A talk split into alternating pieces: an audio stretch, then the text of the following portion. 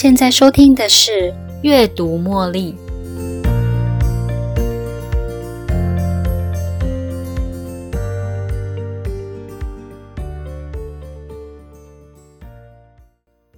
由于 COVID-19 的关系，线上课程以及音档已经成了学习不可或缺的工具之一。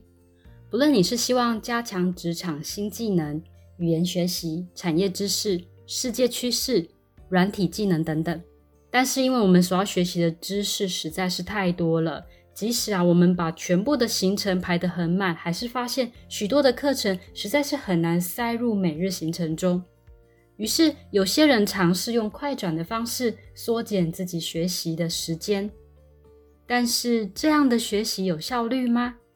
用两倍的速度快转语音学习课程，到底学得了多少呢？最近出炉的 UCLA University of California Los Angeles 加州大学洛杉矶分校的一份报告指出，将课程的音档快转到两倍的速度。学生反而能够吸收到更多知识。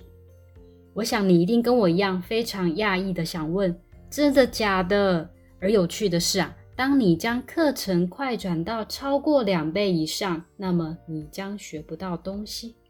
这份报告主要是用一系列不同的实验变数来测试快转的速度是否会影响学习成效，以及学到的知识在一段时间后还能记得了多少。他们做出了三种不同的实验。实第一个实验是播放速度不同，将学生分成四个不同的组别，每一组用大概十五分钟的时间来做线上课程学习。第一组学生用正常的速度，第二组学生用一点五倍的速度，第三组学生用两倍速度，第四组学生用二点五倍的速度。线上学习的过程中不需要做笔记。也不能做暂停。研究团队在十五分钟后马上为这四组学生进行测试，并且在一周后再次做相同主题的测试。验收学习的结果之后，研究发现，不同的播放速度反映在不同测试时间的结果差异不大。但是将它调到一点五倍以及两倍速度的学生，成绩相对高一些。因此，我们在这里的假设是，单纯只用一点五倍跟两倍播放速度线上学习的学生，在学习成效以及长期的知识记忆上，成绩相对会比较高。第二个实验是播放速度跟学习次数不同。第一组学生用两倍的速度来观看两次影音学习课程，第二组学生用平常的速度看一次课程。而这两组的学生在看完之后，马上进行测试，得出来的结果成绩是相同的。因此，我们在这里假设的结论是，不论是用正常的速度，或是用两次的两倍速度做影音学习的学生，学习成效都相同。可能的原因是因为两者皆在学习之后立即做实验，因此比较接近测验前做学习，也可能。会让成绩维持一定的水平，所以我自己的推论是，临时抱佛脚的学生考出来的成绩应该也不会太差。第三个实验是延长时间再做复习，他将实验二的第二组学生的第二次两倍速度学习延长到一周之后进行，也就是说，第一组学生用正常的速度观看一次的学习档案。第二组学生他会先用两倍速度做课程学习，在一周之后用同样的两倍速度再播放一次课程。第一组学生观看学习档案的一周后，这同时也是在第二组学生看第二次课程之后进行测试，发现正常的速度观看一次学习档案的学生比起来啊，用两倍速度上课学生他在成绩的表现上会比较好。因此，我在这里假设的结论是，用两倍的速度连续两周做线上课程学习的，在学习成效上相对会比较好。第四个实验是调换速度，第一组学生平常的速度观看之后呢，接着马上再用两倍的速度观看；第二组学生先用两倍的速度观看后，也马上再用正常的速度再看第二次。研究发现。第一组学生的成绩相对比第二组的学生高一些。然而，在第二周后测试两组学生的成绩结果却是相同。因此，我们在这里假设这个结论是：在接近测验前用两倍速度再做一次复习，学习效果相对比较好。但是啊，长期的知识记忆力都是相同的。研究也指出。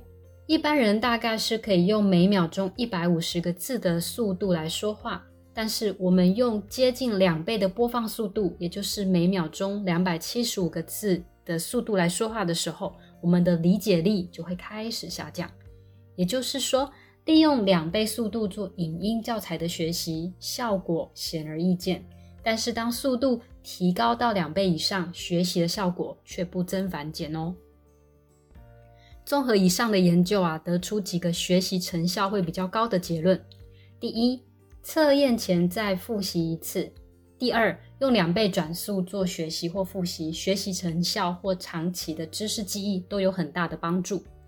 利用以上这两个方法，增加多出来的时间，可以再用字卡或是练习题来增强记忆力，对于长期的记忆量或是实际的学习成效都很有帮助。不过，我想比较复杂或是需要大量思考的课程，例如数学，并不适合这种学习方法哦。以上的研究报告在《Applied Cognitive Psychology》初刊，有兴趣的朋友可以参考。参考来源请见阅读茉莉 Podcast 的 Medium 文字作品连接。另外啊，在樊登的《读懂一本书》当中提到了几个学习的小诀窍，正好可以应用在这种两倍快转的线上学习法上。首先，我们可以从架构出发。当我们能够事先在脑海里清晰的爬书主题架构，看清全局，有了学习的目的，才能有效率学习。这些架构是什么呢？第一，定义问题跟主题概念。第二，这堂课能教会我们什么？第三，为什么要学习这个主题？它可以解决什么问题？提供了哪些解决方案呢？第四，课程内容的背景是什么？第五，他提出了什么样的假设呢？如何验证这个假设呢？如何推理整个假设的过程呢？第六，我们能得出什么结论呢？这个结论对我的意义是什么呢？最后。看完课程学习档后，可以问自己三个问题：第一，用自己的话表达出来，我能不能用自己的语言准确地表达出这个课程真正的含义吗？我表达的内容能不能让未曾上过这个课程的人清楚明白呢？我的语言风格是不是通俗易懂？是不是能够被第二次传播呢？第二，下总结。我要如何用一句话为这个课程或主题下总结呢？第三，生活应用，我该如何或何时将它应用在我的生活上呢？为什么要用这个资讯呢？用两倍的速度做线上课程学习，这个研究报告结果超乎我的意料。我总以为将线上的课程快转会遗漏许多的细节。现在，如果是历史故事之类的课程，或是谈话性的内容，我都会用这样的学习方式，不但节省许多宝贵的时间，而且可能还会因为讲者的速度节奏比较快，我会迫使自己更专心的仔细听清楚他们的论点。但是缺点是，当讲者或是主角在说故事时，放入他们的心情带出来的不同语气啊，我就比较难以从快转中感受到他们的感受。搭配樊登在读懂一本书中提到的几个小诀窍，依照学习架构做主动式学习。最后在学习之后问自己几个问题，让资讯再次的提取。一周之后再用两倍速度快转做学习或复习，你不但会记得更多，而且许多对自身有注意的资讯都能够在未来被任意提取，成为自己的知识养分哦。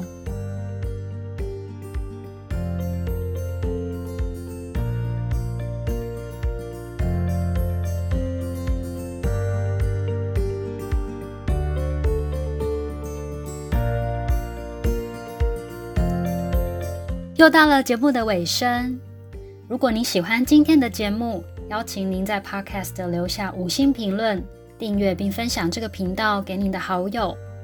如果您有其他的反馈或想法，也欢迎留言给我。